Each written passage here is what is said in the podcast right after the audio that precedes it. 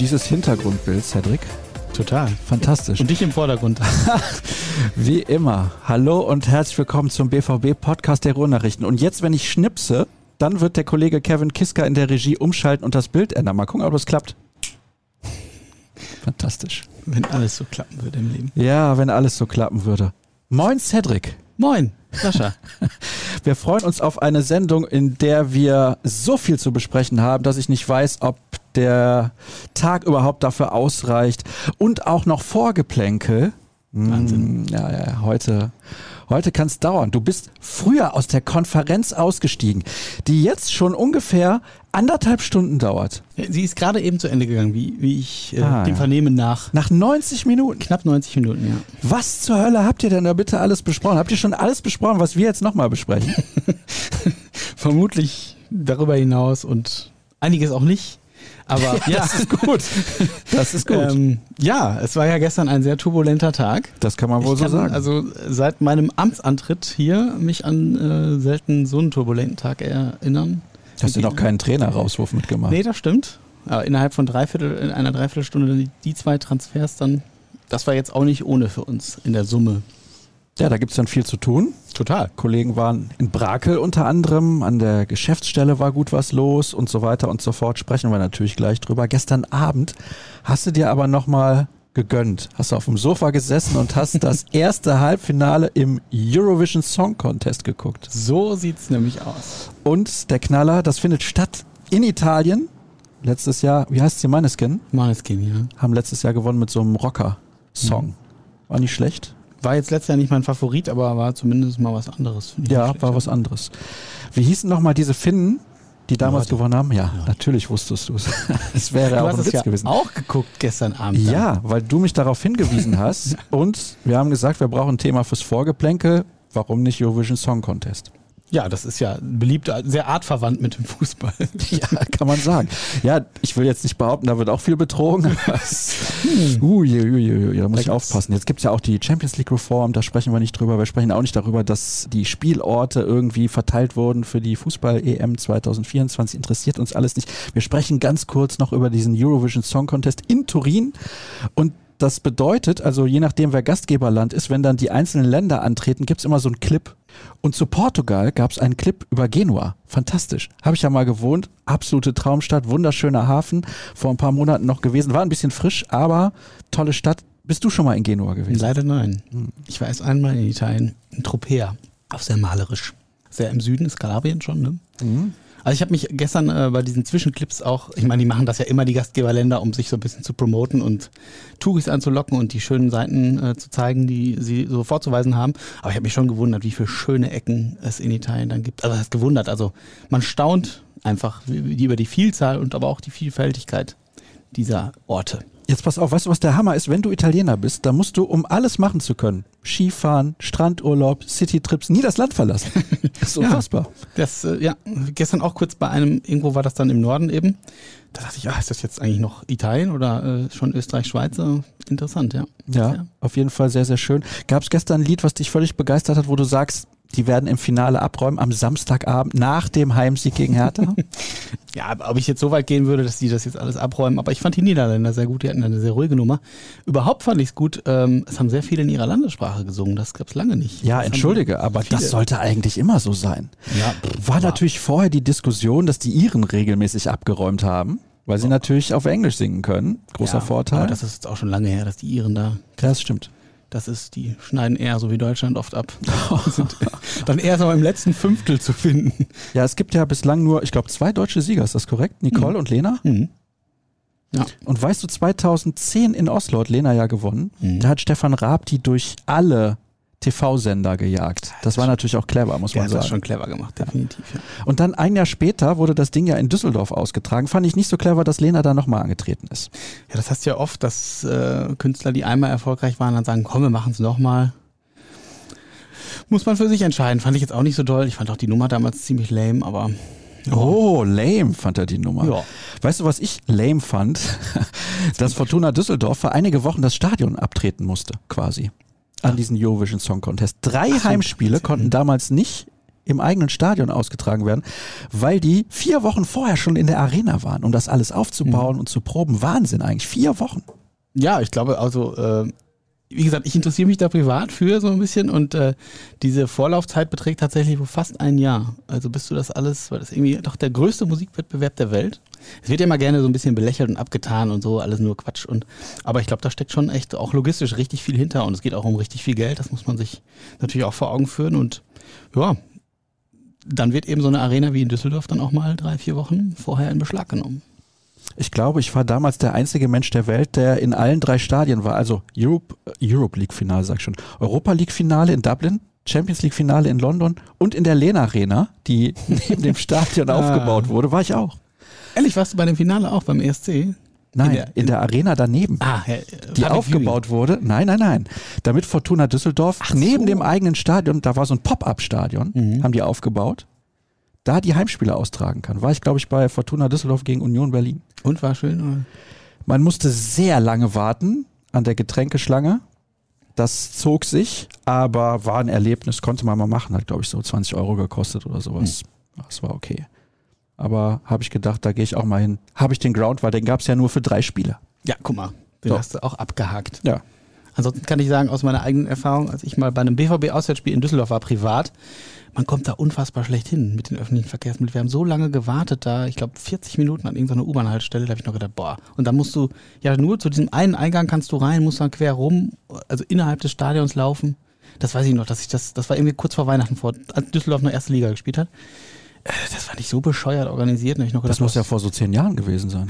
ja. Nein, Quatsch. Das, jetzt vor ein paar Jahren erst? Ja, die, wann haben die denn noch, äh, haben die nicht 18 oder 19 noch erste Liga Ja, ja, die haben jetzt auch vor zwei, drei Jahren noch erste Liga genau. gespielt, aber das letzte Mal davor vor ungefähr zehn Jahren.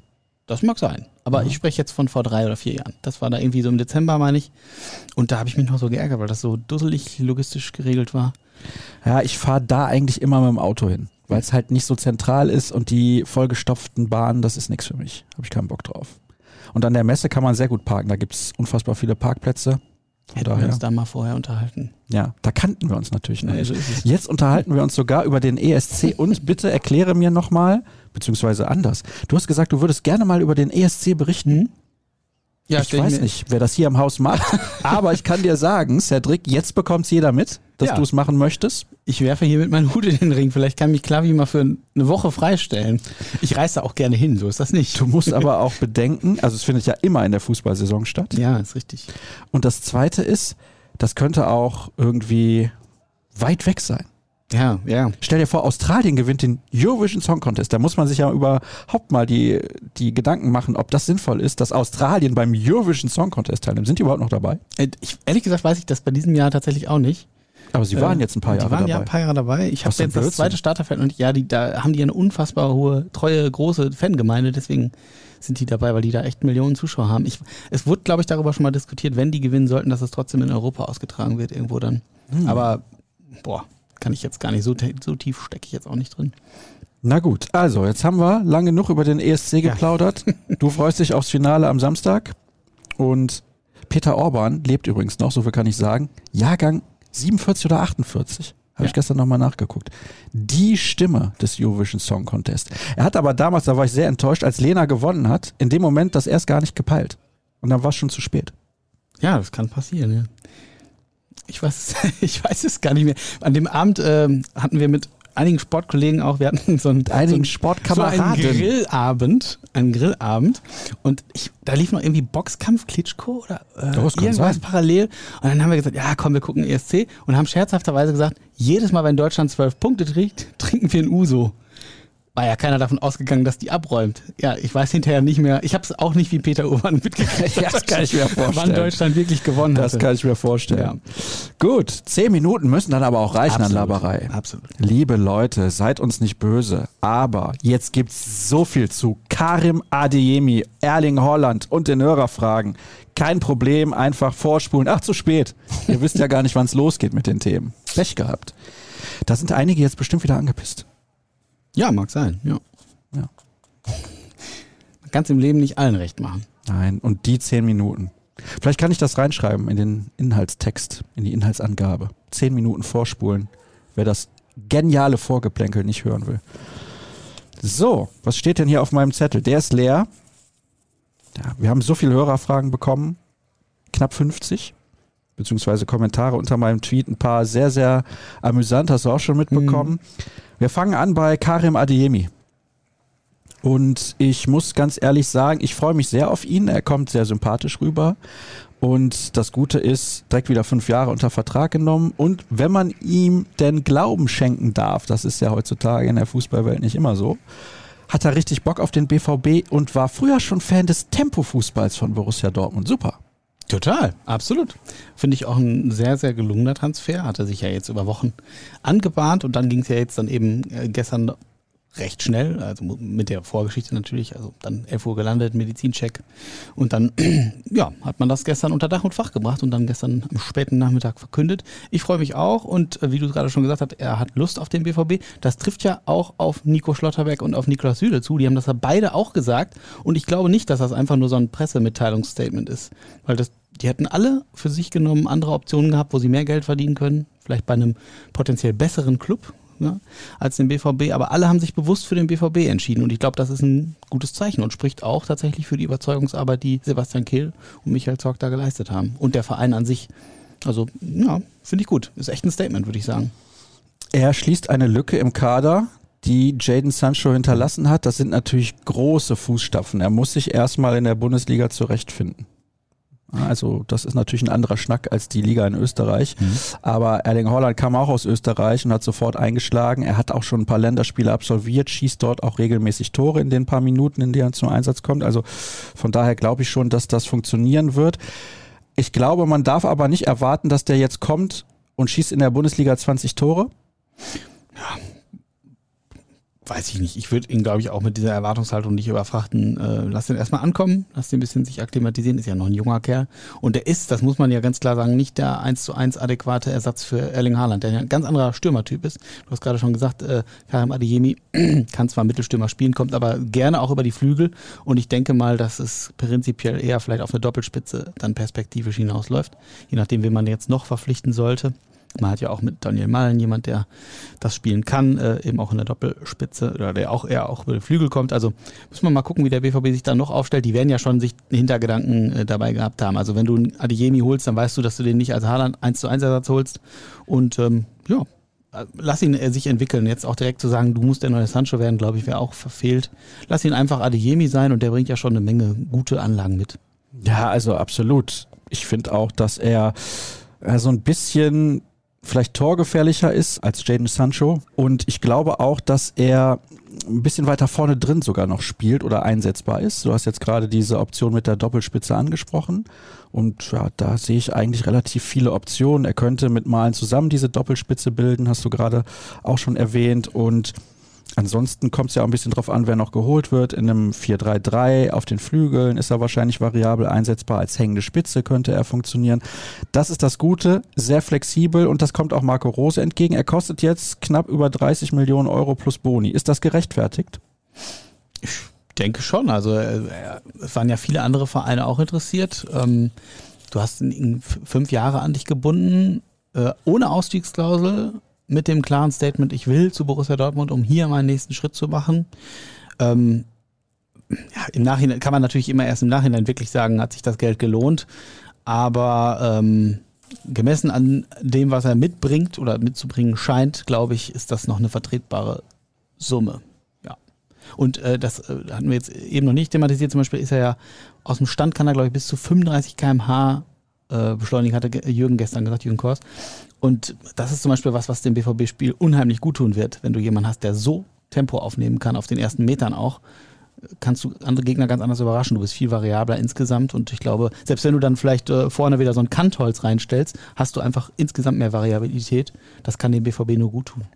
Ich glaube tatsächlich, dass er natürlich aus dem Stand, das hast du gerade so formuliert, schneller ist als Erling Haaland, weil er natürlich kleiner und wendiger ist. Haaland braucht immer diesen Anlauf. Mhm. Das ist das Problem. Und er kann natürlich in diesen 1 gegen 1 Situationen mehr lösen als Erling Haaland. Er ist dribbelstärker. Klar, er ist nicht so robust, er ist nicht kopfballstark, müssen wir nicht drüber reden.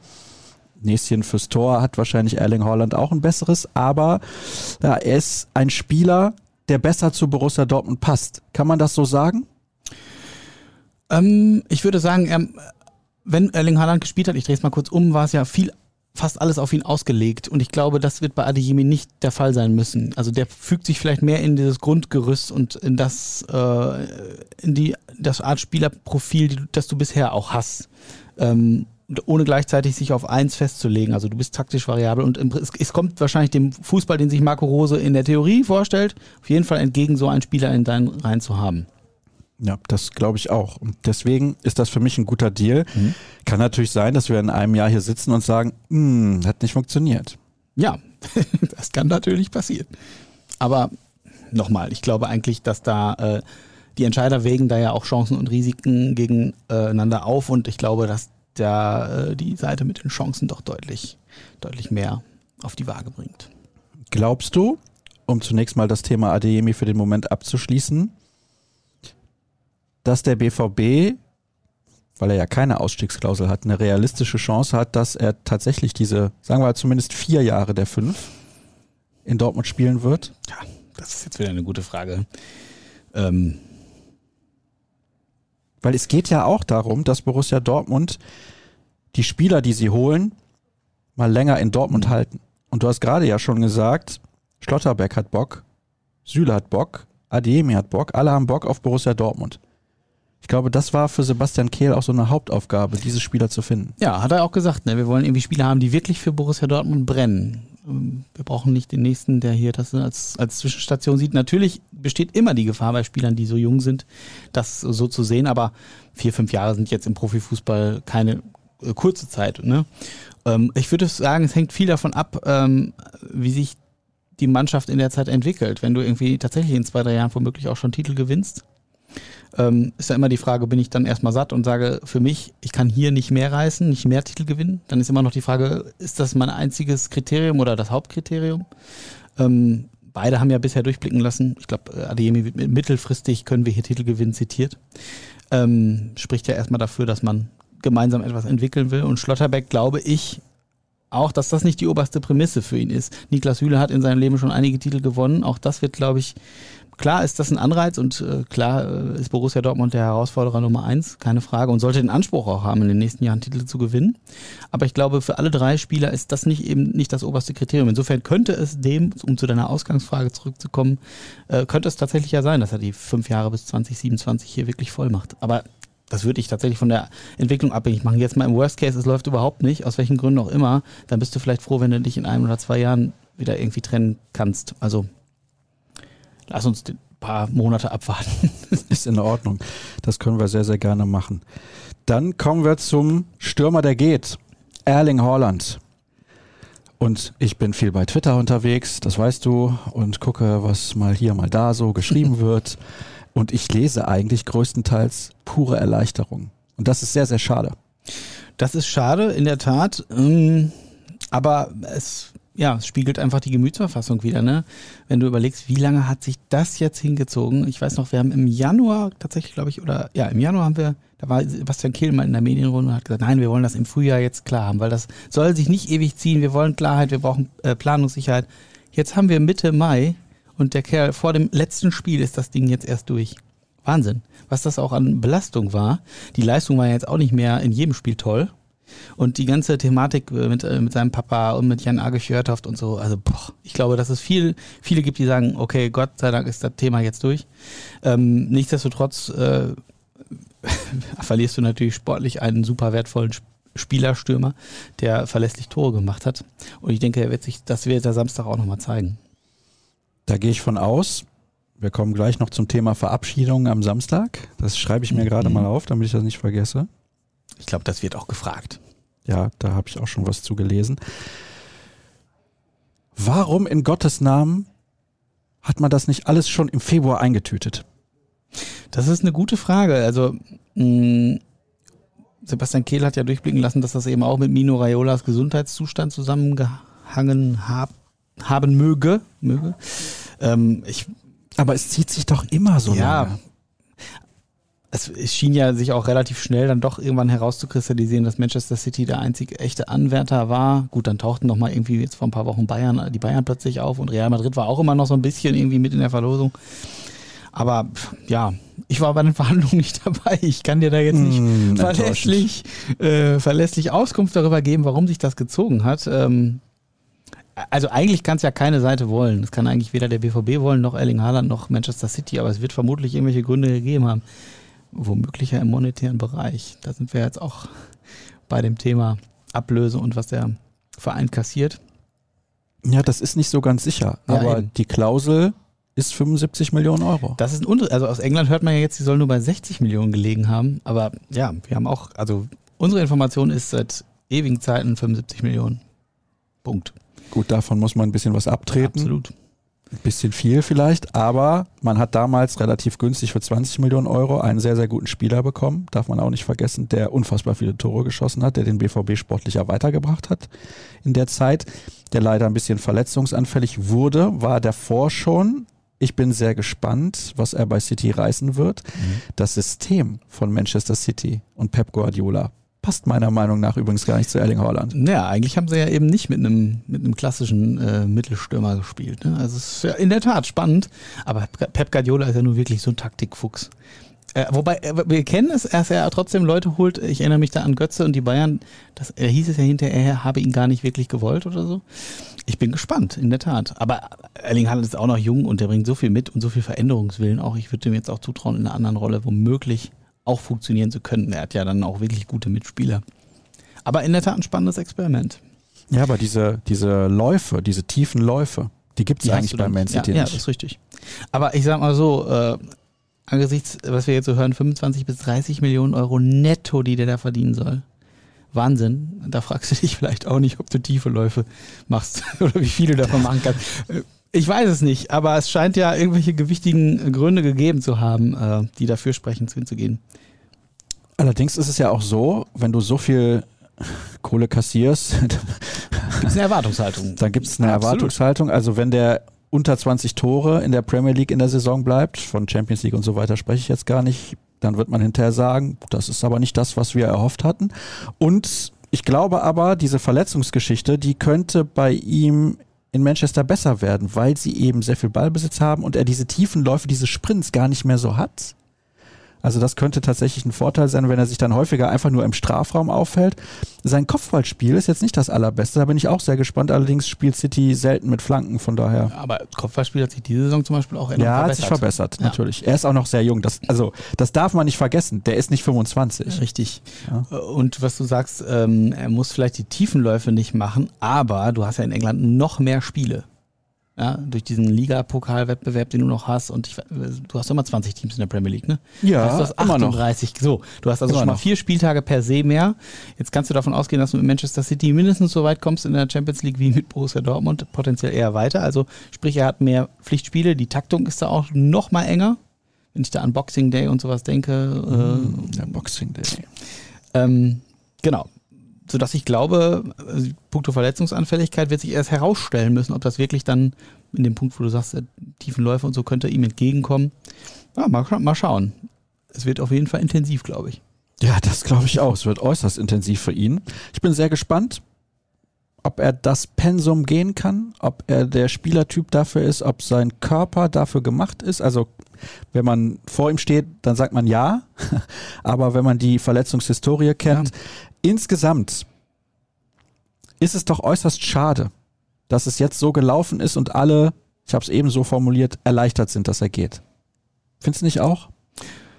Ja, aber man muss immer sehen, äh, hat sich selber in die Lage manövriert. Ja, richtig. Aber Erling Haaland hat jetzt auch nie den Anschein erweckt, als wäre Borussia Dortmund äh, sein Ein und Alles und nein, nein, er um Gottes bis, Willen. bis an sein Karriereende bleiben. Aber es Eigentlich, ist mir ein bisschen zu viel Businessplan dahinter. Ja, kannst du es dem Spieler vorwerfen, wenn du so, wenn du so beeinflusst wirst von deinem Berater und deinem Vater? Ja, gib dir ab. Ich sag ja nicht, dass ich das toll finde, aber ja, wir müssen uns damit abfinden, das ist logisch, so ist das Business. Aber im Endeffekt muss ich doch schon sagen, ja, Mino Raiola hat damals sehr, sehr gut verhandelt, dass es eine Ausstiegsklausel gibt, die verhältnismäßig niedrig ist, die sich auch viele Vereine übrigens leisten können. Also auch andere hätten 75 Millionen Euro zahlen können. Du musst das Gesamtpaket sehen, ne? Was ja, ja, das klar. Gehalt an Handgeld und so weiter noch dazu kommt, das haben sich dann, das können sich dann schon wieder nicht mehr ganz so viele Clubs leisten. Aber halt auch, ich glaube, 40 Millionen für Raiola beziehungsweise sein Management-Team und 30 Millionen auch nochmal für den Vater. Das finde ich halt unverschämt. Also tut mir ab, leid. Ab, äh, die Summen, die gezahlt werden, nicht nur bei Erling Aber ich glaube, ich glaube, die Leute draußen, die regen sich gar nicht so sehr über die Summe auf, sondern über die Art und Weise. Das ärgert sie viel mehr. Ja, ja. dass sich das jetzt auch so gezogen hat. Das ging einigen auf den Sack. Definitiv. Ja, und, und dann mit den ganzen Nebengeräuschen und seinem Vater, wie du es gerade gesagt hast, und mit Fjörtoft und Team Haaland. Mal ist mal hier, reist mal dann dahin und es werden so viele Nebelkerzen gezündet und. Ist doch gar nicht nötig. Es war doch von Anfang an klar, also seit Monaten war klar, es wird Man City. Und dann ja. immer das Gelaber. Zuletzt noch habe ich noch ein Video gesehen von Jan Age Fjordhoff, wo er irgendwie sagt, da war er in Dortmund vor irgendeinem Heimspiel, ich weiß nicht mehr gegen wen, kann Bochum gewesen sein. Video bei Twitter, wo er sagt, ja, bla bla bla, Bayern ist noch nicht aus dem Rennen. Stimmte doch einfach nicht. Ja. Stimmte einfach nicht. Ich weiß nicht, was das soll. So. so. Übrigens, äh, das noch als, als kleiner Anknüpfungspunkt, Ausstiegsklausel wird ja dann auch immer diskutiert und der BVB hat ja gesagt, am liebsten überhaupt keine Ausstiegsklausel mehr. Man muss aber bei, einfach mal sagen, bei Spielern dieser Güte wirst du es oftmals ohne Ausstiegsklausel nicht hinkriegen. Da wird ja, ja auch viel drüber in Manchester keine haben. Bitte? Er wird ja, in Manchester keine haben. Manchester zahlt ja auch wieder noch mehr. Ja, eben. Aber darüber jetzt zum Beispiel auch nachträglich wird ja auch immer wieder viel gemeckert und dann denke ich mir, gut, man verkennt so ein bisschen die Realität, wenn man, also die Alternative wäre, Erling Haaland nicht zu kriegen. Und dann muss man sich äh, natürlich die Frage stellen, was ist jetzt äh, die bittere Kröte, die wir schlucken müssen? Erling Haaland, auf Erling Haaland zu verzichten oder eben einen, einen Vertrag zu schließen mit Ausstiegsklausel und wenn er zündet, dann ist er halt weg. Äh, was willst du den Leuten dann vorwerfen? Dass sie, also insofern finde ich, hat der BVB da durchaus insgesamt richtig gehandelt. Hörerfragen. Mhm. Und das sind etliche, wirklich. So, jetzt muss ich mal gucken. Oh, das ist ja ein ganz anderes Thema. Hallo aus München an den besten Fußball-Podcast der Welt. Ist schon bekannt, wann unsere neuen deutschen Nationalspieler ins Training für die kommende Saison einsteigen? Nations League im Sommer geht bis zum 14. Juni und am 29. Juli ist schon DFB-Pokal. Wisst ihr da mehr? Danke. Wow. Neue Saison geht früh los. Klar, ist auch WM in Katar noch, aber ja. Huh. In der Tat. Also ähm, haben wir nur bisher grob auch umrissen. Es ist wohl so, dass es jetzt äh, für die Nationalspieler äh, eben nur eine kurze Pause gibt. Da müssen sie ja schon zu ihren Nationalmannschaften und diese Nations League Partien austragen. Ähm, und dann bleibt fast keine Zeit mehr, weil ja schon Ende Juni das Training wohl vorverlegt, also um eine Woche nach vorne gezogen wird. Denn Ende Juli geht es, wie gesagt, schon los. Der WVW hat ungefähr fünf Wochen Vorbereitungszeit. Du musst in der Zeit ja nicht nur Testspiele machen, sondern auch das Trainingslager in Bad Ragaz wird wieder stattfinden. Äh, insofern ist es ähm, vielleicht nicht so schlecht, dass diese geplante Israel-Reise jetzt doch nicht stattfindet. Das äh, verschafft dir zumindest eine Woche mehr Pause, man muss es ja so sagen.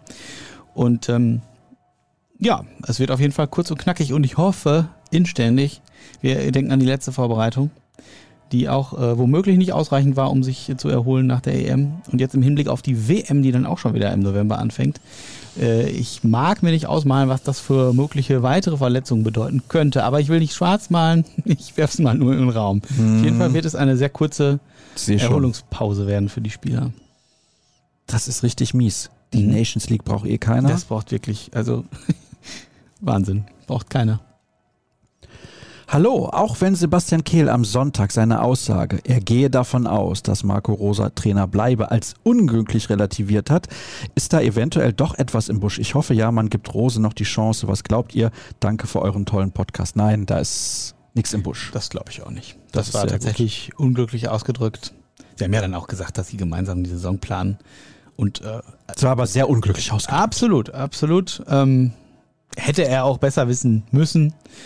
Aber ja, nehmen wir es mir jetzt mal so hin. Ich kann mir nicht vorstellen, dass da irgendwas dran ist. Also, und ich persönlich fände es auch, ähm, auch Unfug, jetzt schon mit Rosen zu brechen. Also, ähm, klar, es war jetzt nicht die Saison, ähm, wie sich hier alle vorgestellt haben, und er hat sicherlich seine Ideen auch noch nicht so umsetzen können, wie er sich das wahrscheinlich selber auch vorgestellt und erhofft hat. Aber gerade deshalb muss man ihm, glaube ich, auf jeden Fall noch mindestens eine Saison gönnen. Also unter der Prämisse, dass es dann wirklich hoffentlich besser mhm. läuft, was die ganzen Verletzungen angeht, wird hoffentlich deutlich mehr von den Vorstellungen von Marco Rose erkennbar sein. So, jetzt gucken wir mal, was haben wir hier als nächstes. Hi, an den klügsten Podcast der westlichen Hemisphäre. Hm, stark. Bitte ergänzt die Top 11 für die nächste Saison. Kobel im Tor. Rechtsverteidiger Meunier in der Innenverteidigung. Süle und Schlotterbeck. Linksverteidiger soll bitte ergänzt werden. Nennen Tja. Sie den Namen jetzt. Nennen Sie ihn. bräuchten wir natürlich noch einen hier in Dortmund. Ich habe ja immer noch die leise Hoffnung, auch wenn sie zunehmend schwindet, dass Rafael Guerrero eines Tages mal konstant A gesund bleibt und B konstant gut spielt. Jetzt pass auf. Hier ist er nämlich im Mittelfeld aufgelistet. Ja, gut, jetzt immer er die steht Frage- also für dich nicht zur Verfügung. Spielen wir jetzt mit Okay, spielen wir jetzt mit Dreierkette, spielen wir mit Viererkette und zuletzt jetzt in Fürth war es ja dann auch wieder eine Dreierkette mit, den, mit Wolf und Guerrero auf den Flügeln, die sich dann auch wieder zurückfallen lassen gegen den Ball. Das hast du eine Fünferreihe hinten. Ist natürlich immer ein bisschen Spielerei. Klar, du brauchst noch einen Linksverteidiger, keine Frage. Ähm, wen sollen wir da jetzt? David Raum stand ja mal irgendwann im Raum. Der Name tauchte plötzlich auf. Konrad Leimer tauchte auf. Aber Konrad Leimer ist kein Linksverteidiger, oder? Uh, Benzi Baini. Benzibaini tauchte auf. Sorry, ja, Leimer ist Quatsch, ja. Xaver Schlager tauchte mal auf, habe ich eben nochmal gelesen. Auch für die Das sind so Namen, Sechserposition, denn die ähm, Sechserposition muss auch noch besetzt werden. Ja. Also, du hast dich entschieden für Benzi Baini. Ist das richtig? Ja, danke für deine Schützenhilfe. Ja. Gut.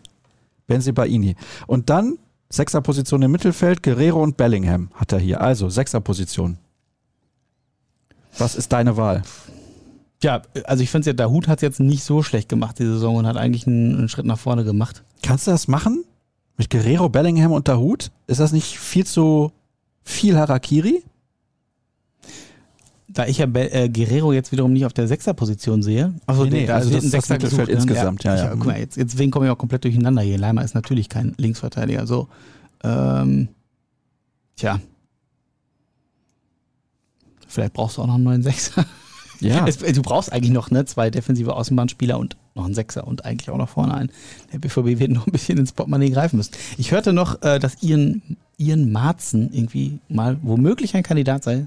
20-jähriger Niederländer, Mhm. Nationalspieler und ist von Chelsea's U23 in die zweite englische Liga ausgeliehen an Coventry, Ja, Coventry. Coventry City, genau.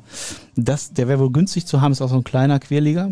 Vielleicht ist das einer, der wäre wohl nicht, nicht so teuer bezahlbar, aber inwieweit das realistisch ist, weiß ich nicht. Aber es wurde ja eigentlich nach dem Sechser gefragt. Ja, da bleib ich, da werde ich jetzt nochmal Konrad Leimer rein, Ja, der wäre okay, nicht so schlecht. Gut, ja. Grillitsch war ja, glaube ich, auch mal ein Thema, ne? Bist du des Wahnsinns nicht gut ich genug? sag ja nur, Nein, ich sag nein. ja nur, dass er mal ein Thema war. Er scheint sich ja auch anderweitig zu orientieren. Der wäre aber zumindest ablösefrei. In Zeiten Mhm. Ich bin von- auch ablösefrei. Ja, in Zeiten eines zugeknöpften Portemonnaies ist das vielleicht nicht ganz so schlecht. Aber bald werde ich teuer, wenn ich neue Verträge unterschrieben habe. Dann vorne Adiemi, Reina und Bino Gittens und vorne Stürmer. Vielleicht Haller. Aber Marco Reus hat er jetzt gar nicht genannt. Hm. Glaube ich nicht, dass der nicht in der Startelf steht zu Saisonbeginn. Ja, wenn seine Leistungen stimmen. Er- ist zwar nicht mehr der Marco Reus, der er vor ein paar Jahren mal war, aber rein von den Werten her. Aber war ja eine Frage zum Stürmer. Also Haller? Ja. Ich glaube, Aller wird zu teuer sein. Der bringt wahrscheinlich oder bringt viel von dem mit, was der BVB eigentlich so brauchen könnte. Ähm, Sebastian Kehl hat das zuletzt ja auch nochmal gesagt, dass man eben auch eine gewisse Körperlichkeit braucht, aber trotzdem auch äh, eine, Verlässlichkeit und du musst ja technisch gut sein. All das erfüllt er natürlich, aber er bringt wahrscheinlich dann einfach auch zu viel auf die Waage, was die Ablöse angeht. Und ich glaube eher fast nicht, dass das möglich ist. Wäre aber natürlich ein interessanter Spielertyp, ja. Jetzt pass auf. Alle gehen davon aus, dass durch die neue Innenverteidigung alles besser wird. Ich glaube, nach einem halben Jahr haben die beiden, also Süle und Schlotterbeck, dasselbe Niveau erreicht wie der Rest des Kaders. Alle kommen voller Elan zum BVB, nur um dann eines Besseren belehrt zu werden. Ich tue mich schwer damit zu glauben, dass nächste Saison alles besser wird. Jetzt haben wir auch wieder mehr Nationalmannschaftsspieler. Freue mich schon, alle verletzt von der WM zurück in Dortmund. Wie ist aber eine Miesmuschel der Mag euren Podcast sehr, macht weiter so. Sascha, bester Mann, beste Frisur. Naja, es- Ich war beim Friseur übrigens. Hier hinten. Ehrlich? Ja, ich war letzte Woche beim Friseur. Achso, ich wollte gerade sagen, man sieht es nicht. Tut mir leid. Du hast mich halt auch länger nicht Ja, gesehen. das stimmt. Ja. Das stimmt. Komm, sag was. Nächste Saison. Ähm, ja, ich. Äh, Darf man so negativ sein wie der Kollege Ja, hier? ich, ich hab's ja. Nein, ich hoffe einfach nicht. Ich sagte ja gerade, ist auch eine Miesmuschel der, der Hörer. Nein. Ich, ich ähm, hoffe doch nicht. Die Jungs kommen frisch und ausgeruht hier an von der Nations League und sind dann hoffentlich nicht so verletzungsanfällig. Hm, verstehe.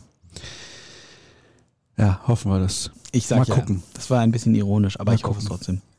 Keine Frage, ihr Gauner. Ich werde den Podcast genießen und mich dabei freuen, dass Alf Inge demnächst im Etihad auf der Tribüne hockt.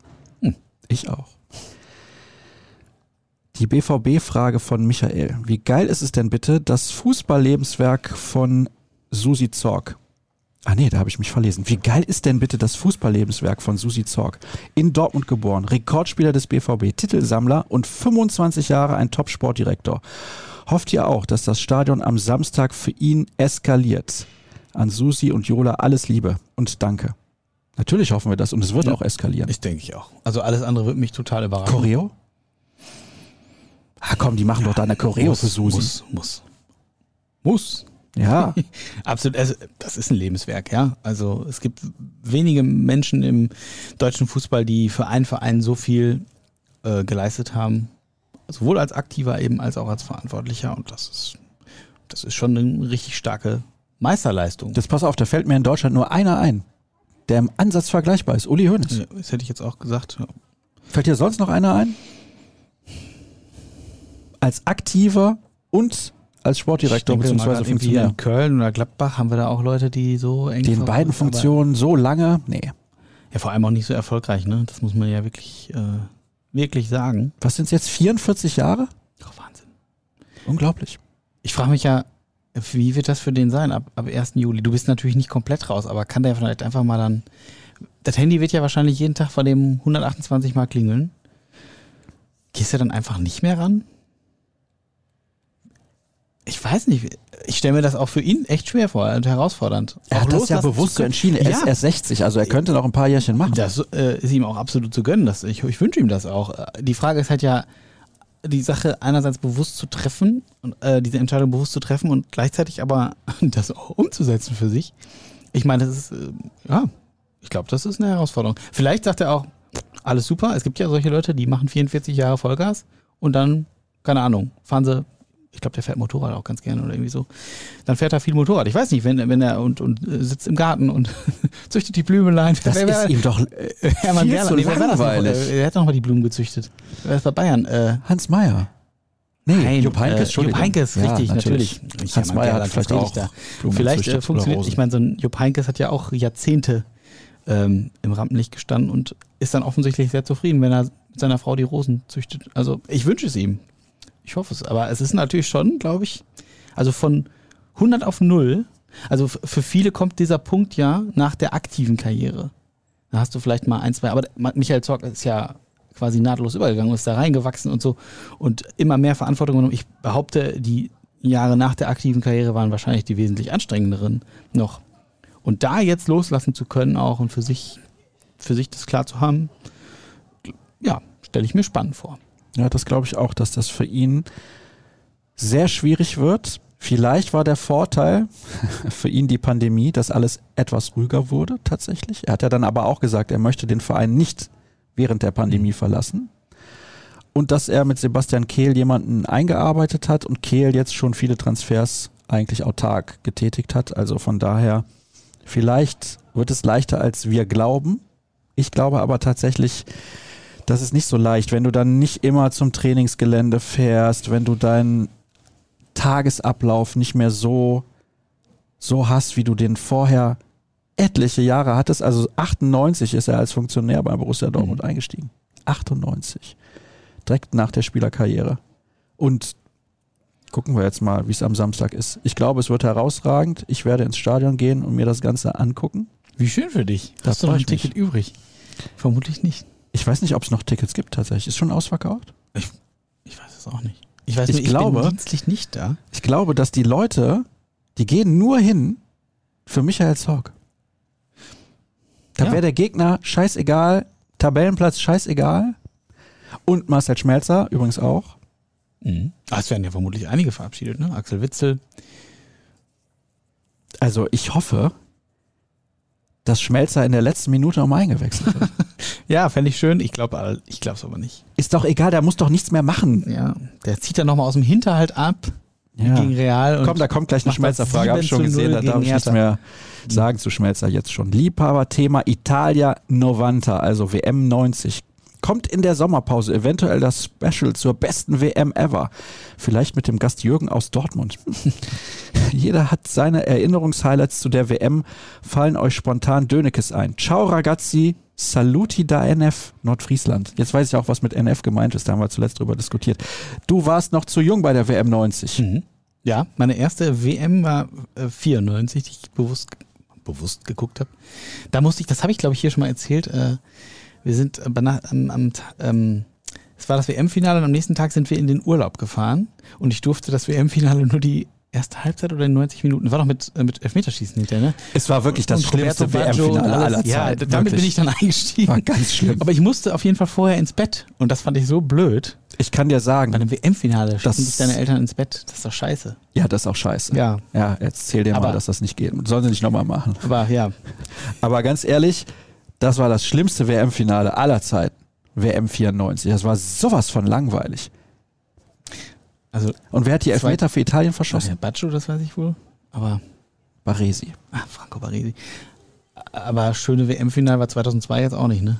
Franco Baresi hatte übrigens einen Bruder, Giuseppe Baresi.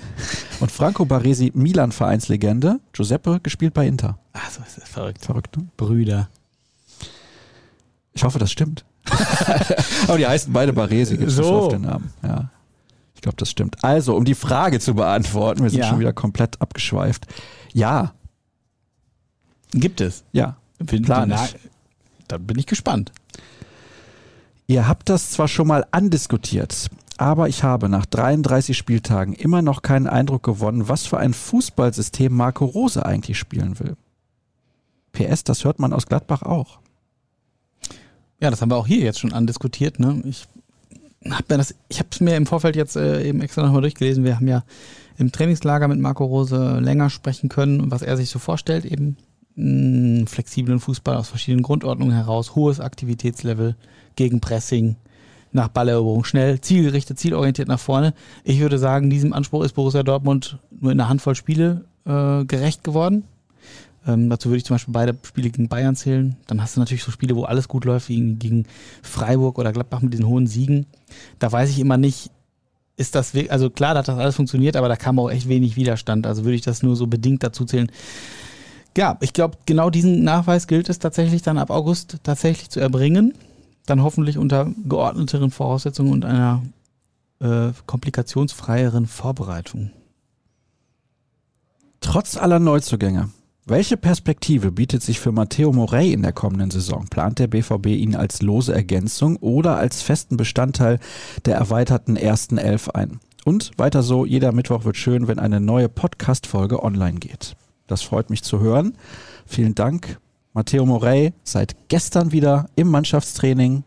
Mhm. Das ist gestern halt ja auch wirklich untergegangen als Nachricht zwischen Ja. all den wahnsinnigen Nachrichten des Tages. Eine sehr, sehr schöne Nachricht, dass er nach, dem, nach der langen Verletzungspause, seiner Knieverletzung, die er da im Pokalspiel gegen Holstein Kiel sich zugezogen hat, jetzt wieder auf dem Platz steht. Ähm, ja, es sind jetzt noch drei Monate, bis es richtig rund geht. Gut, nee, Ende Juli haben wir gesagt, das ist ein Pokal. Sagen wir mal drei Monate. Klar, der wird nicht von heute auf morgen wieder bei 100 Prozent sein, aber ich denke schon, dass sie ihn äh, als Teil der Mannschaft schon halbwegs verlässlich mit einplanen. Warum nicht? Also, ja. Mhm, denke ich auch. Und er kann was. Ja, Das ich denke auch auch, er war eigentlich auf einem guten, ich fand ihn auch, er war eigentlich auf einem ganz guten Weg, bis als er ausgebremst wurde. Ist ja auch noch ein junger Kerl, ne? Man, man, Ja. ne? Ja. ja.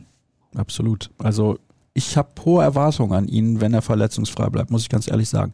Bekommen Susi und Schmelle ein paar Einsatzminuten am Samstag? Wie bewertet ihr deren Karrieren und bekommt Susi eine Statue? Also, über Zorc haben wir eben schon ein bisschen gesprochen. Statue, ja oder nein? Womöglich. Womöglich, ja. Also, Angebracht wär's. ja, angebracht wäre es tatsächlich. Irgendwas werden sie sich in die Richtung schon einfallen lassen. Und Schmelle? Also bekommt keine kommt- Statue. Keine Statue. Aber wie bewertest du die Karriere? Ich finde übrigens gut, ist natürlich schade gelaufen mit der Verletzung, äh, schlimm, schade gelaufen. Ist schlimm gelaufen mit der Verletzung am Ende. Ich finde aber gut, dass er als Profi nicht nochmal für einen anderen Verein gespielt hat. ja, das wärmt so ein bisschen das Fanherz, ne? Ja. Ähm, ja, er ist ja früh hingekommen aus, aus Magdeburg, hat es dann hier durchgezogen. Äh, wie ich seine, ich, er hat ja super Jahre gehabt unter Klopp, sich stetig weiterentwickelt und irgendwann kam so die gefühlt diese Stagnation und von da an hatte man den Eindruck, das Potenzial oder ja, das sei irgendwie ausgeschöpft. passt vielleicht auch nicht mehr zu dem, was sich der BVB so vorstellt. In diesem Spiel von Düsseldorf, in Düsseldorf, wo wir damals, äh, wo, was wir anfangs erwähnt hatten, da weiß ich auch noch, hat er plötzlich mal wieder in der Startelf gestanden und es haben unheimlich viele Leute auch gemeckert über ihn und äh, ich glaube, ich war selber auch nicht ganz so angetan. Ja, es war einfach ein Punkt, wo er irgendwann dann an Grenzen gestoßen ist und vielleicht die, die nächsten Entwicklungsschritte nicht mehr mitgehen konnte. Trotzdem äh, war Kapitän vom BVB, hat hier War aber nicht gut für ihn. Ja, da, das stimmt. Ich glaube auch die Rolle, äh, der konnte er nicht gerecht werden, weil es nicht seinem Selbstverständnis entsprochen hat. Aber er hat sich überhaupt nichts vorzuwerfen hier. Ähm, glaube ich, hat auch hat er nicht aufgemuckt, wenn er äh, jetzt nicht gespielt hat. Es, ähm, hat ein hohes Standing im Verein, wie wir so hören. Und ähm, ja, ich würde sagen, auch den kann man Gebühren verabschieden. Das sollte man tun. Ne? Vereinslegende. Vereinslegende, weiß ich nicht. Ich, also ich persönlich bin aber auch ein bisschen vorsichtig, weil mir manchmal der Begriff ein bisschen zu inflationär verwendet Ja, wurde. Jeder, der mal ich. drei paar Jahre geradeaus bei einem Verein gespielt Ja. hat, ist schon eine schnelle Verein. Also das will ich jetzt Das ist mit richtig, Marcel aber ich Schmelzer nicht glaube, er ist ah, 2007 nach Dortmund Ja. gekommen. Das sind jetzt ja nicht nur ein paar Jährchen. Und okay, er hat das Maximale aus seinen Fähigkeiten herausgeholt. Da Kann man das so sagen? Ja. Und natürlich ist sein Tor gegen Real Madrid äh, in der Champions League legendär. D- Das stimmt. Aber ob er eine BVB-Legende ist, das sollen andere beurteilen.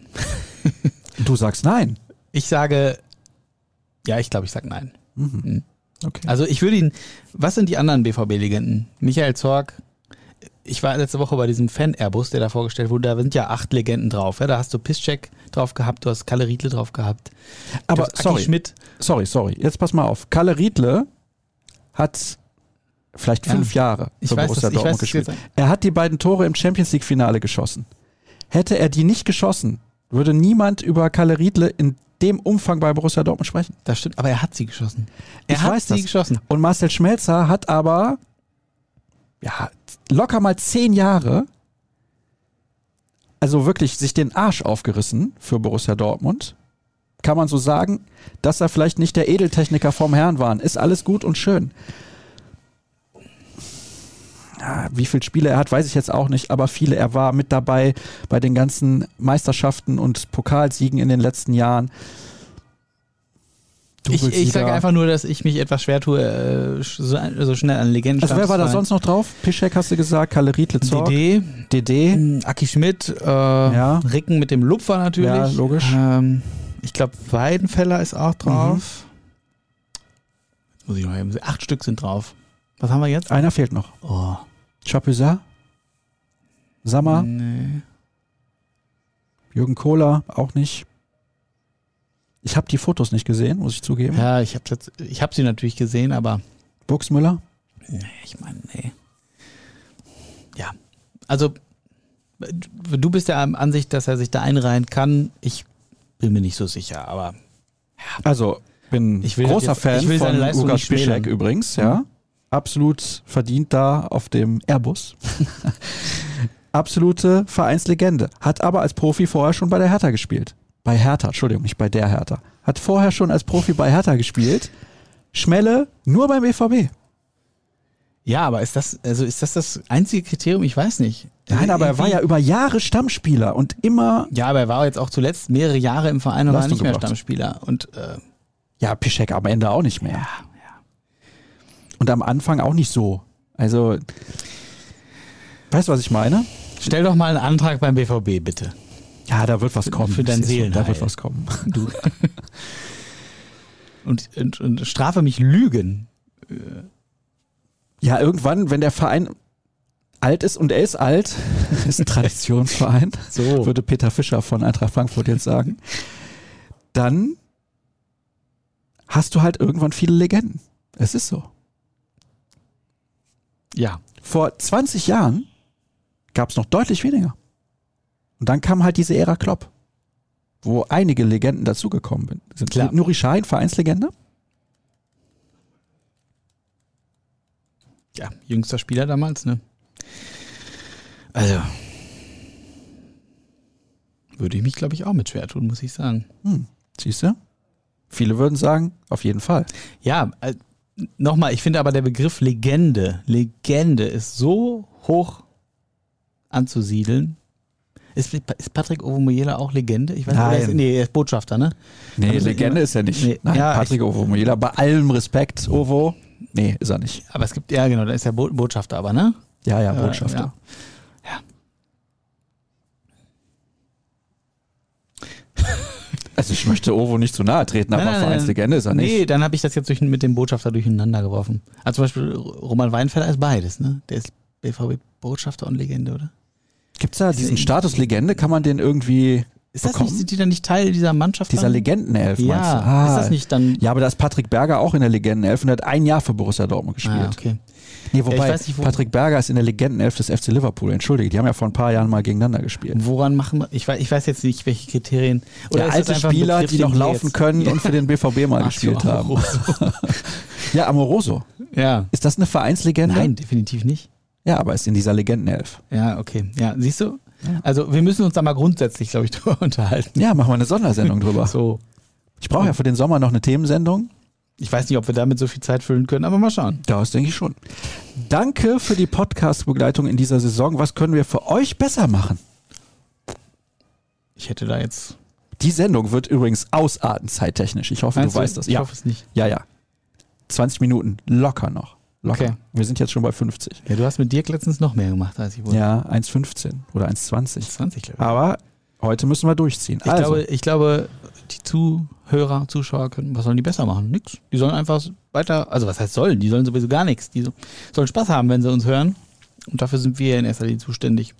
Also ich finde, es freut das mich machen immer. wir nicht für uns, sondern für Nee, die Leute, genau, die aber zuschauen mir, und mir zuhören. macht das Format ja auch immer sehr Spaß. Du weißt das. Ich kann das euch auch nur sagen, es macht sehr viel Spaß.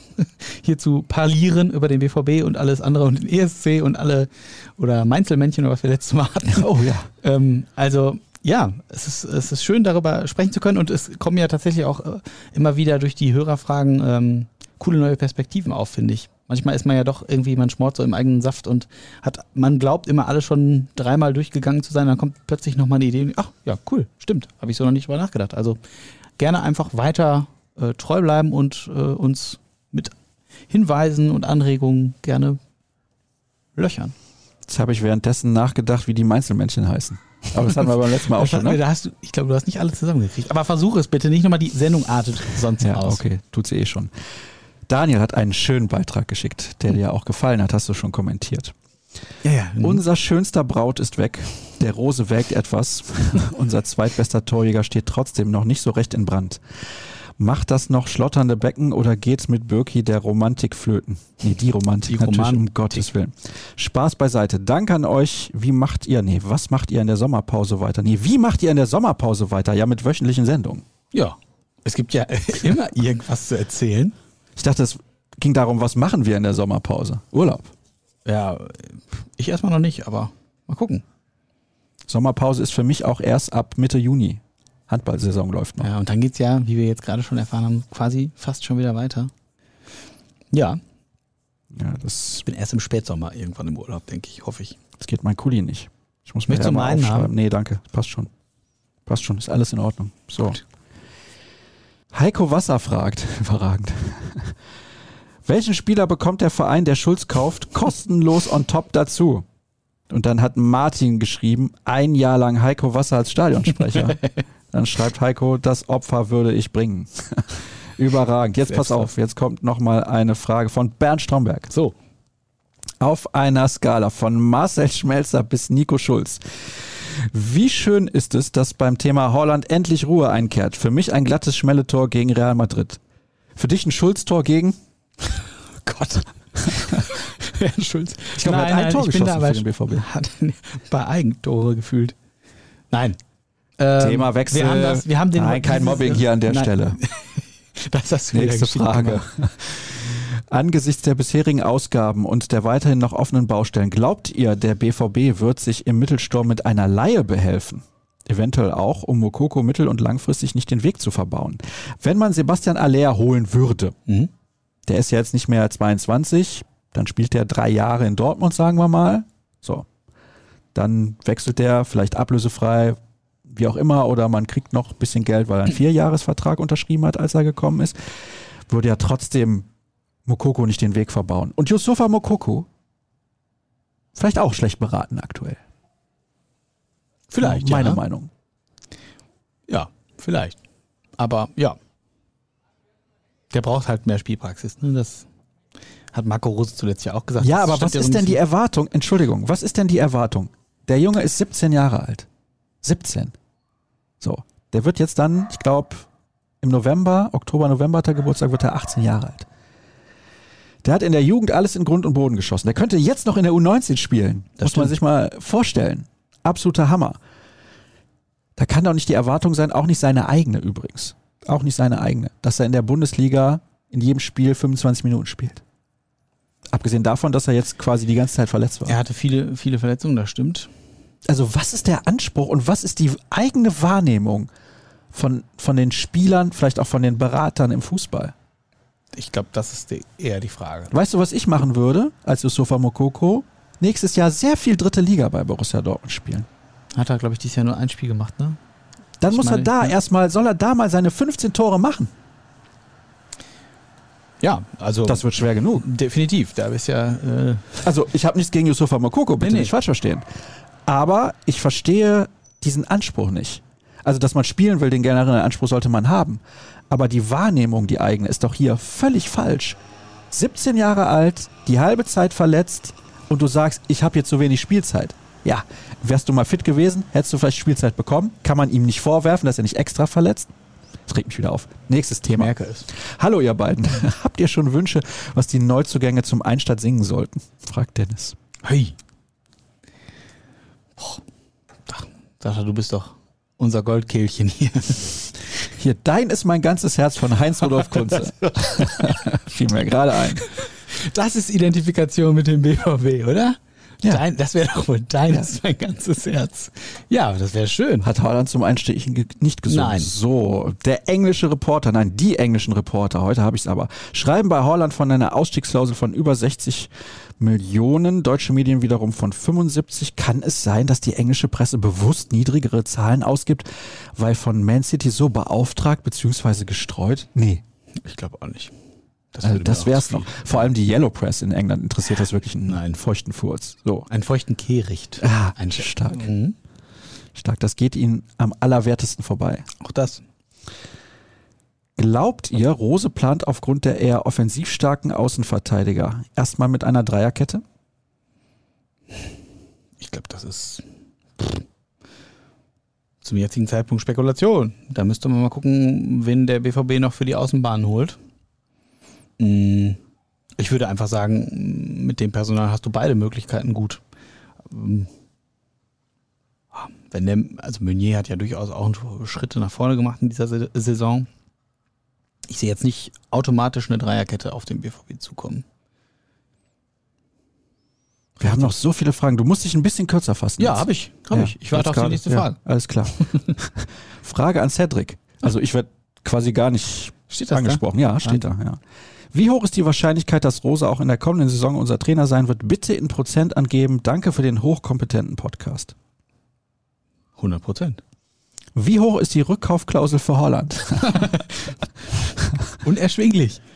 Hier wird noch gefragt, auf welcher Position seht ihr Adeyemi eher als Rechtsaußenmittelstürmer oder als Zehner? Bitte nochmal haben. Nee, Hier, diese Frage ist gemeint. welcher?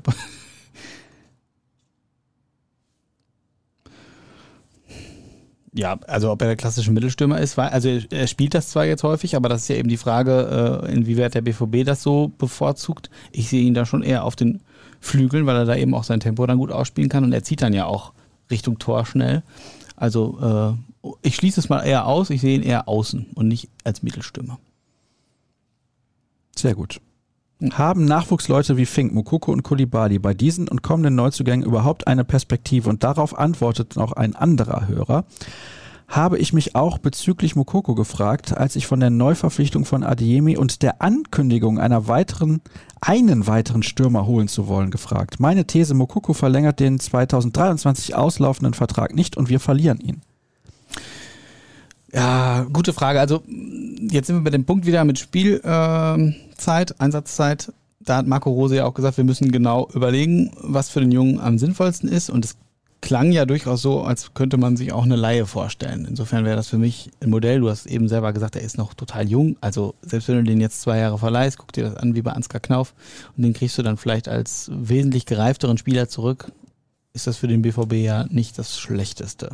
Äh, was die anderen Spieler angeht, Kulibali und Fink, ja gut, Fink äh, hat jetzt in der U23 natürlich äh, Spielpraxis gesammelt, merkt da eben auch, dass es da physisch andere Widerstände gibt als bei der U19, wo er auch sehr, sehr viel trifft.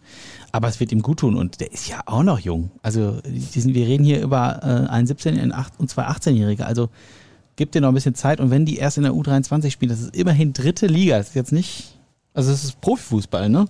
Und es gibt genug äh, Spieler, die eben die ein, zwei Jahre noch gebraucht haben und dann durchgestartet sind. Und dann sind die immer noch 20. Also ich würde jetzt nicht automatisch sagen, dass für die dann Sackgasse und äh, Endstation beim BVB, das, das glaube ich nicht.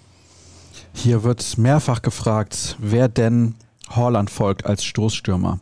Und es wird gefragt, kurz und knapp, wer wäre eurer bezahlbarer Wunschstürmer? Meiner weiterhin Sebastian Aller. Mhm. Du sagst, er ist zu teuer. Ja. Ich glaube, da geht was. Und hast du einen? Ja, also wenn Wunschstürmer? ja, Bezahlbarer Wunschstürmer. Ja, bezahlbar. Also wir haben ja, es sind ja ne, die Kandidaten, äh, Aller steht im Raum, dann noch der Benjamin Sesko, Sesko, Sesko. Ja, das finden wir dann raus, wenn das, er kommt. So, Hugo Ekitike oh. und Adam Loschek. Und von den dreien würde ich dann am ehesten zu Adam Loschek tendieren. 19 Jahre alt, bei Sparta Prag spielt er eine gute Rolle, trifft zuverlässig. Äh, sein Berater ist Pavel Paska, den kennt der BVB gut, weil er nämlich damals auch der Berater von Thomas Rositzky war. Und Thomas Rositzky ist Sportdirektor bei Sparta Prag. Und Sparta soll ihm, äh, hat angekündigt haben, keine Steine in den Weg zu legen, wenn er in diesem Sommer geht. Da würde ich sagen, sind viele Kriterien, oh, die dafür sprechen könnten. Der alte Thomas Rositzky, von dem habe ich ein Trikot noch ja, ich damals. Auch. Mhm. Das war ein geiler Spieler. Den fand ich auch super. Legende? Nein. Nein. Nein. Bei Sparta aber, sicherlich. Ja, vielleicht sogar auch bei Arsenal. Da hat er sehr, sehr lange Stimmt. gespielt. Das war ein richtig geiler Spieler. Leck mir am Arsch. Hier wird vorgeschlagen, Delaney zurückzuholen. Ja, habe ich auch gelesen. Interessanter Gedanke, aber der hat da jetzt auch einen längerfristigen Vertrag, glaube ich, ne? Den werden sie, also. Den haben sie auch gerade erst geholt. Wir haben an, ja, genau. Wir haben Anfang der Saison darüber gesprochen, äh, wie gut er dem BVB getan hätte, mal als alle ausgefallen sind. Ich, ja, hinterher bist du immer schlauer. Ich habe auch gesagt, den hättest du vielleicht doch gut im Kader halten können, aber ich kann mir jetzt nicht vorstellen, dass sie ihn zurückholen. Laut euren Berichten soll noch ein neuer 1 zu 1 Spieler für den Flügel verpflichtet werden. Wie realistisch haltet ihr Sinisterra oder hat der BVB schon jemanden in der Pipeline? Ich kenne diesen Spieler nicht. Ich kenne ihn auch nicht. Unsere Hörer sind teilweise außerordentlich gut informiert. Ja, aber man muss, also ohne das jetzt schmälern zu wollen, ähm, wenn, wenn, du einfach bei Twitter äh, guckst, wie viele Namen da jeden Tag, jeden Tag gespielt werden, äh, das äh, ist ja wirklich auch Wahnsinn. Also du brauchst ja bloß irgendwie sowas mal bei, auch bei Google einzugeben, wer da mit wem alles in Verbindung gebracht wird, ist ja mitunter Hanebüchen. oh, ja, werden diese Namen genannt, die du eben genannt hast. Der eine, da werde ich mich auf jeden Fall versprechen. Hugo. Ich nenne ihn jetzt Hugo. Mhm. Nach dem Getränk benannt wahrscheinlich. Stimmt. So, hier wird nochmal nach dem System gefragt. Das haben wir eben schon beantwortet. Nochmal wird nach dem System gefragt. Welches Gesicht wird die Mannschaft am Samstag wohl zeigen? Wird der BVB wie sonst immer das letzte Spiel traditionell wieder vergeigen? Ich glaube es eigentlich nicht. Ich also, glaube, die werden hoch gewinnen. Ich glaube es auch. Also, ähm, doch, denke ich auch. Also, Haaland wird bestimmt nochmal treffen. Es, alle sind locker. Alle wollen sich auch nochmal nach, nach den Spielen jetzt mit Bochum, als das ja doch in die Hose gegangen ist, nochmal vernünftig verabschieden in die Sommerpause. Und ich, ich gehe da eigentlich auch von, aus, dass äh, am Samstag um 20 nach 5 gute Stimmung in Dortmund herrschen wird. Wäre Sascha Kalajdzic eine Option als Mittelstürmer für das defensive Spielsystem 3-4-3? Nein, weil er zu schlecht ist. Ich meine es auch nicht böse. du bist ein Mann der klaren Worte, auch heute. Ja, wieder. ich kann dir aber auch sagen, warum. Bitte. Guck dir bitte seine Zahlen beim VfB Stuttgart an. Die sind jetzt, ja. Verletzungszeit, wie oft trifft er wirklich? Ist das ein Mann für Borussia Dortmund? I don't think so. Machen wir einen Haken dran. Ich glaube es nicht. Nein, ich glaube auch nicht. Ich denke nicht. Übrigens bei all den Stürmern, die so genannt werden, wir reden ja jetzt oft über Spieler, die so 18, 19, 20 sind, ne? Vor dem Hintergrund dessen, dass die Mannschaft dann ja mit Adeyemi äh, auch schon wieder einen sehr jungen Spieler hat, Beino Gittens ist ja perspektivisch auch noch ein richtig guter natürlich, oder ist jetzt schon ein richtig guter, aber kommt perspektivisch auch noch für die Profis in Frage. Du brauchst natürlich auch den gestandenen Spieler ab und zu mal dann Jetzt auch pass auf. dann rein. Jetzt pass Mhm. auf. Hier diskutieren die Hörer untereinander, überragend. Wenn Geld keine Rolle spielen würde, würde ich Romelu Lukaku holen. Boah, das ist doch Mega ein Spieler. Geiler Spieler. Ja, total. Ja. Ja, der würde dann doch einige Kriterien äh, erfüllen. Ja, Der würde auch funktionieren, glaube ich. Das ist wirklich ein überragender Spieler. ich mag ihn auch gerne, ja. Ja, Also, ja. fantastisch.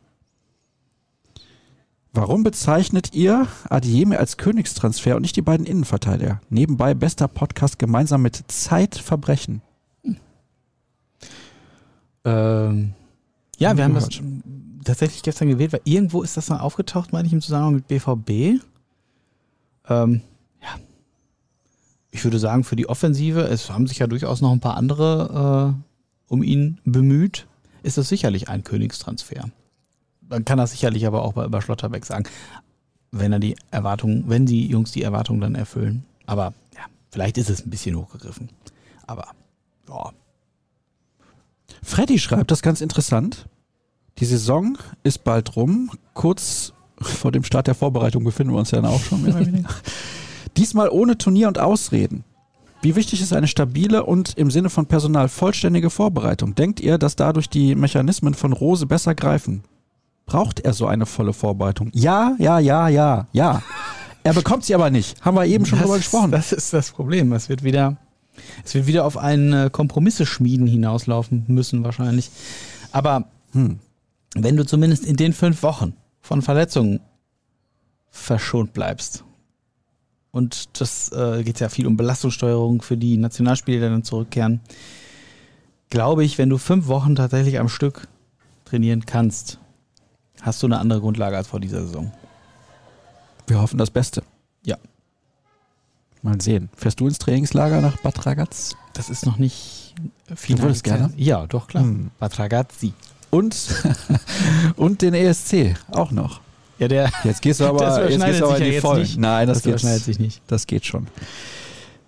So, jetzt bin ich mal gespannt. Hier gibt es eine romantische Idee. Candlelight Dinner ist es allerdings nicht. Wie wäre es, Jaden Sancho von Manu auszuleihen? Er spielt dort kaum. Und bei uns würde er vermutlich Stamm spielen. Ja, das würde er.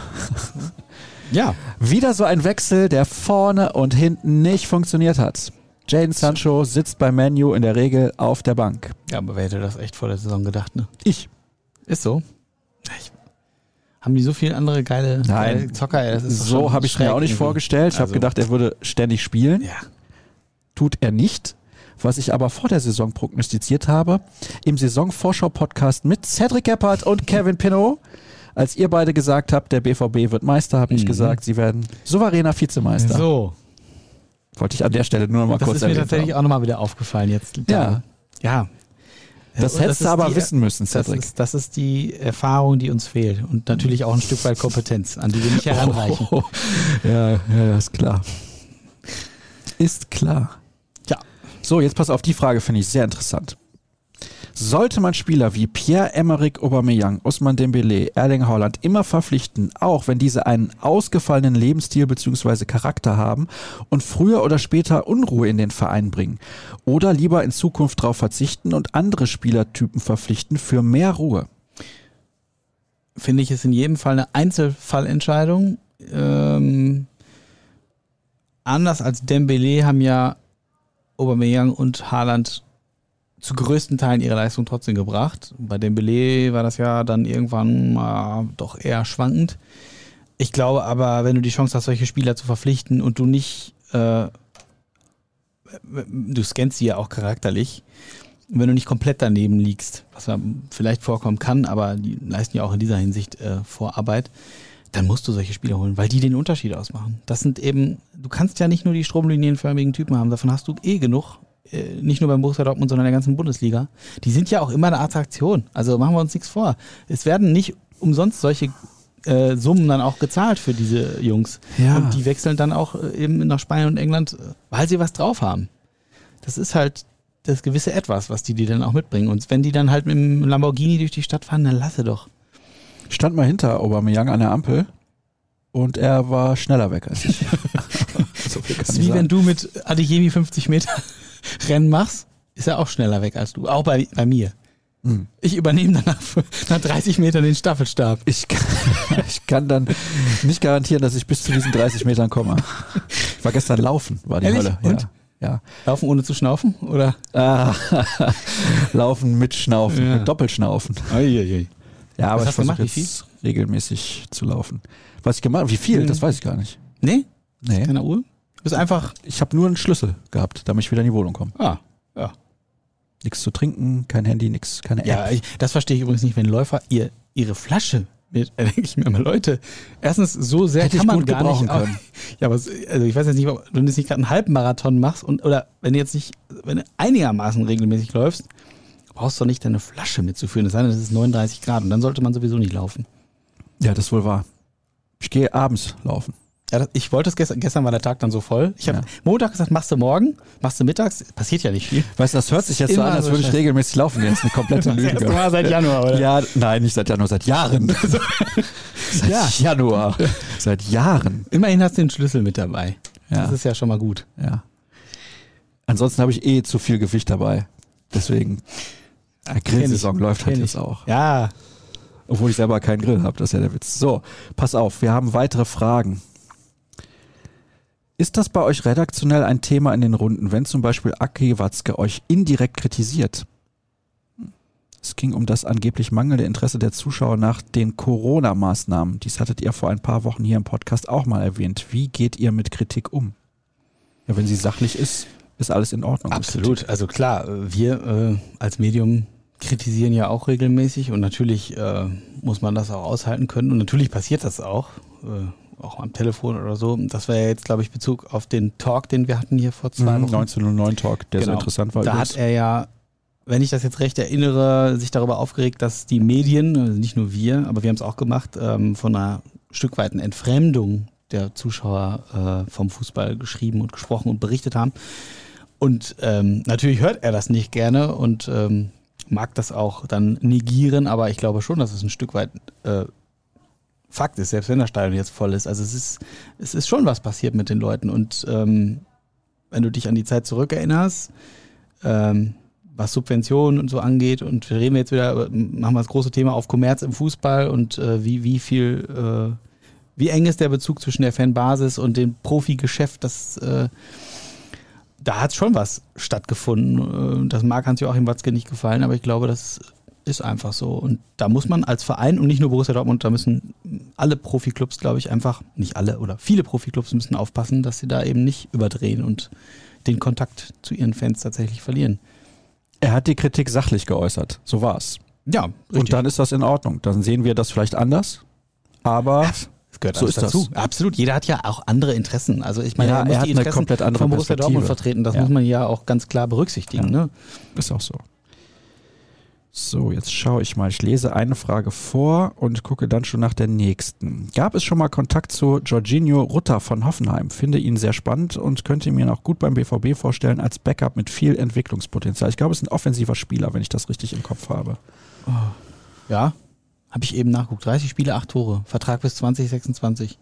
Aber ich wüsste nicht, dass da Kontakt gegeben hat. Habe ich auch nichts von gehört. Bei so einem langen Vertrag, ich glaube nicht. Ja, ich würde das auch eher. Du musst ja gucken, du wirst jetzt noch Geld einnehmen für Akanji. Und dann musst du schauen, wie, was du kriegen kannst. Das Geld für Haaland ist ja quasi jetzt schon weg. Vielleicht arbeitet man mal selbst auch noch intensiver mit Boni. Gibt es ja jetzt schon bei Adeyemi. Jo, mag sein. Aber trotzdem musst du ja ein bisschen Geld in die Hand nehmen, äh, um dir dann, also, ne, die beiden Außenbahnspieler nach Möglichkeit, du brauchst noch einen Sechser, du brauchst noch auf jeden Fall irgendwie einen Stürmer, da sind wir schon bei vier, vier Leuten. Dann haben wir noch die Torwartgeschichte, was ist, wenn Marvin Hitz weggeht? Was ist, wenn der Marcel Lotka womöglich doch nicht kommt? Hertha will den ja jetzt irgendwie behalten, nachdem der so gut durchgestartet in der Bundesliga. Dann brauchst du auf einmal noch einen Torwart oder vielleicht sogar zwei, Mhm. weil du noch einen für die U23 holen Oh musst. ja. Oh so, ja, oh das ja. heißt, da tun sich dann doch nochmal wieder ungeahnte Baustellen auf, all das muss finanziert werden. Mal, mal gucken. Lotka wird aber kommen. Du hast ja drüber geschrieben. Ja, es ist, die Vereine wollen sich jetzt nach dem Spiel, die treffen jetzt noch genau aufeinander, wollen sich da nochmal äh, unterhalten. Es gibt unterschiedliche Rechtsauffassungen dazu. Also ähm, man kann sagen, weil Hertha, also auch die Juristen sind da wohl nicht ganz eins, man kann sagen, weil Hertha das selber verkündet hat, gibt's, da ist sozusagen diese Klausel, die es offensichtlich gibt in seinem Vertrag, dass er davon irgendwie zurücktreten kann. Nichtig, aber äh, es gibt eben auch andere juristische Auffassungen, die sagen, nee, das äh, ähm, Wer will denn da freiwillig bei Hertha in der zweiten Liga bleiben? Die verlieren nämlich in der Relegation. ja. So wird's kommen. Der VfB schlägt den FC am Wochenende vor vollem Haus. Dortmund schlägt Hertha, dann zieht der VfB vorbei. Ich hätte nichts dagegen, um es mal so zu sagen. Die Frage ist ja, Ich kann jetzt nicht schon wieder komplett negativ über irgendwas sprechen. Aber Aber sagen wir es mal so. Hertha BSC ist in meiner Wunsch-Bundesliga nicht mit dabei. Ja, das einzig Schöne da ist das Stadion, finde ich. Das Olympiastadion. weißt du, ja wann das Stadion schön ist? Beim Pokalfinale. Sonst braucht es niemand. Äh, pff, Leichtathlet. Tolles Leichtathletikstadion. Es hat aber zumindest ja eine Geschichte und Es hat aber ich Flair, mag also ne? Das Hertha auch, ist jetzt auch nicht, ähm, ja. Hat Flair, ja. Bitte, das habe ich doch nicht gesagt. Nein, das frage ich dich jetzt. Nein, ich sag ja gerade, Hertha ist jetzt auch nicht so mein Favoritenverein. Na, auf jeden Fall, genau, es hängt dann wahrscheinlich auch damit zusammen, ob der Lotka da eine Perspektive hat. Ich meine, der ist ja eigentlich Torwart Nummer 5, ist da jetzt so reingerutscht, macht jetzt aber super Spiele, Publikumsliebling, Magath ist irgendwie begeistert. Ja, wenn du auf einmal plötzlich Bundesliga spielst, warum sollst du dich dann hier als Torwart Nummer 3 hinsetzen, ne, in Dortmund? Dann kannst du besser zweite Liga spielen. Also, Pech gehabt, er kriegt auch mehr Geld als bei Hertha. So. Und ist ja auch nicht so, dass er nicht irgendwie in der dritten Liga dann regelmäßig spielen könnte. Vielleicht tut ihm eine Saison da gut und dann kann er immer noch weiterziehen. Ja, ist ja so vorgesehen, dass er und Luca Unbehauen sich da duellieren sollen um die, oder jetzt ist ja auch so, dass Luca Unbehauen und Stefan Driljaka äh, regelmäßig ihre Spielanteile bekommen haben in der dritten Liga und einer von beiden ist dann definitiv auch als Nummer drei vorgesehen im Profikader, klar. Unbehauen als Nummer zwei einfach? Oder Lotka als zwei, Unbehauen als drei? Ich glaube, ich glaub, Also wenn der jetzt zu viel bei Hertha noch. die ganze Zeit spielt, ja, aber Kobel, ja, der hatte jetzt da mal kurz eine Verletzung, aber sonst hat er immer gespielt. Tja, ist die Frage, ähm, wie viele Spiele hat der Lotka jetzt gemacht? Acht, neun, zehn? Ob das ausreicht, um Nee, natürlich nicht. Ja. Aber ich meine, du hast jetzt Marvin Hitz als Nummer zwei. Das ist natürlich eine exzellente Nummer zwei. Ja. Ähm, ja. Schwierig. Also ich, äh, ja. Wenn du, Punkt. Ja, du, du hast auch keine Idee, wen man jetzt holen könnte. Ja. Find mal einen, der das auch mitmacht, sich beim BVB auf die Bank zu setzen und dann gleichzeitig äh, genug Ambitionen, genug Klasse hat, dann aber auch, wenn es drauf ankommt, äh, das mitzu, also das, die, den Ansprüchen gerecht zu werden. Da gibt's nicht so viele. Da in der Hinsicht war Marvin Hitz natürlich eine Idealbesetzung. Hallo, bester Podcast der Welt. Mir macht leichte Sorge, dass es wenig Gerüchte zu einem klaren Sechser gibt. Ja, ich hatte ja eben schon ein paar Sechser als Linksverteidiger versehentlich reingeworfen. Konrad Leimer wäre natürlich tatsächlich gar nicht schlecht. Xaver Schlager geisterte auch rum, der Name. Ja, wollen wir mal gucken, ne? Aber Schlager hat, glaube ich, auch Kreuzbandriss die Saison irgendwie gehabt. Oder hat immer noch, ich weiß Oh, das weiß ich jetzt nicht. nicht. Ja, oh, ja. War der länger Angesichts der raus? Verletzungsgeschichten sollte man vielleicht dann jemanden holen, der stabil ist. Ja, Ja. tatsächlich. Ist tatsächlich. ja keine unwichtige so. Position, die Ja, eben. Und da geht's körperlich auch nicht zur Sache. Von Ja, daher. voll. Andererseits muss man das noch ganz kurz eben, du hast Bellingham, du hast äh, äh, Can, der spielen kann, du hast Dahut und du hättest perspektivisch auch noch äh, Abdoulaye Kamara, der sicherlich noch ein bisschen Zeit braucht, aber so schlecht ist die, das defensive Mittelfeld dann auch nicht aufgestellt. Was ist an dem Gerücht über Haller dran? Haha.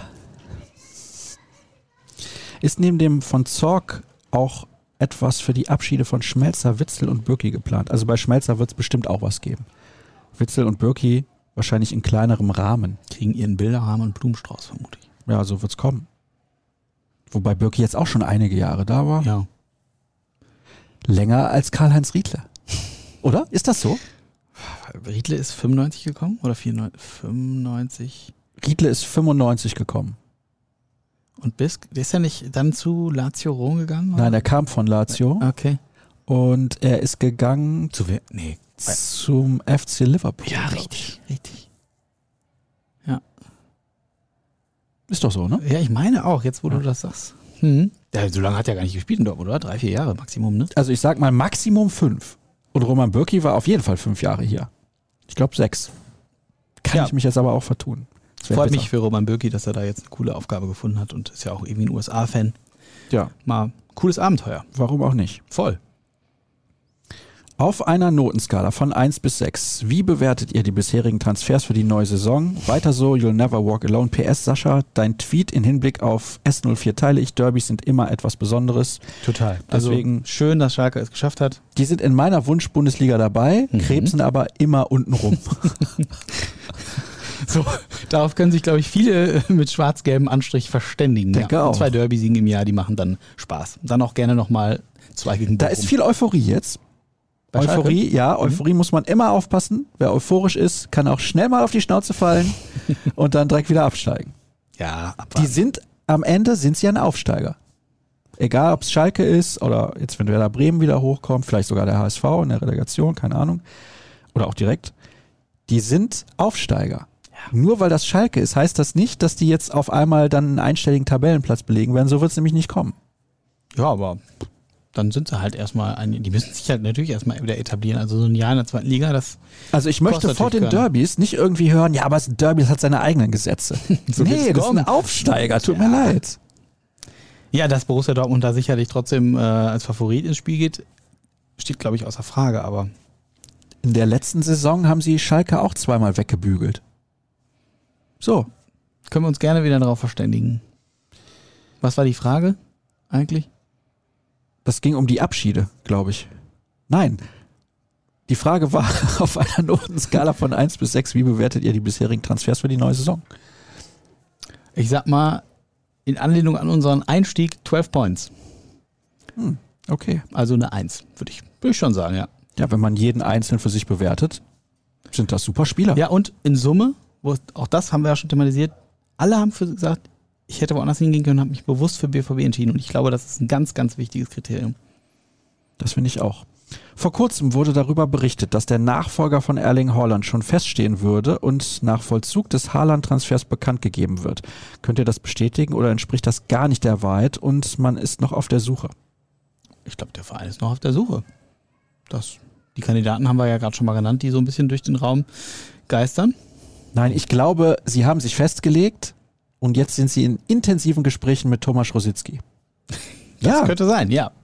Also ne, vor dem Hintergrund dessen, was ich eben geschildert habe, erscheint mir der Transfer von Adam Loschek auch am schlüssigsten. Der ist noch finanzierbar, der bringt eine Menge mit. Dann hast du allerdings echt eine verdammt junge Offensivreihe. Ne? Du hast dann noch Daniel Malen. 1,22 hier. Ja, ich kann, muss das auch nicht weiter ausführen. Du hast eine verdammt junge Offensivreihe, Punkt. Nein, ich wollte dich nicht aufhalten. dahinter. du hattest ja. so eine lange Pause gemacht, da habe ich mal Ehrlich? kurz geguckt. Ich habe einfach einmal Luft geholt. Ne, alles gut. Ja. Hier wird nochmal gefragt zu den möglichen Stürmern. Da haben wir schon drüber gesprochen und ich glaube, tatsächlich habe ich jetzt alles beantwortet, so. beziehungsweise alles vorgelesen oder mit reingenommen. Ein paar Sachen haben sich wiederholt, deswegen haben wir das nicht nochmal besprochen.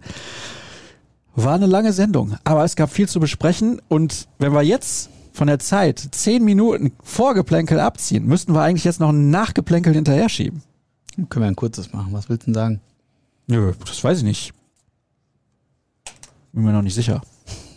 nee, ich habe nichts mehr. Also bestimmt hätte ich noch was. Aber es gibt die Italia 90 Sendung. Ich werde hart dran arbeiten. Legendensendung hast du jetzt ins Spiel gebracht. Können wir mal ja. gucken, ob wir eine Legende hier hinkriegen. Neben mir ist kein Platz mehr, sagen meine Fans. Das glaube ich. Kritiker Vor allem, sagen was anderes. weiterhin so selten laufen gehst, ja, wird da wirklich oh. wenig Platz sein. Ja. Jetzt aber, boah, damit hast du nicht gerechnet jetzt, ne? Dieser Bildschirm, der am Anfang da im Hintergrund war, mhm. diese Laufbänder, ja. das war ja kein Zufall. Das war eine Originalaufnahme. Ja, ja, das war quasi eine Originalaufnahme. Aus Wohnzimmer. Nee, ich muss ein bisschen was tun, denke ich schon. Müssen wir alle. Ja.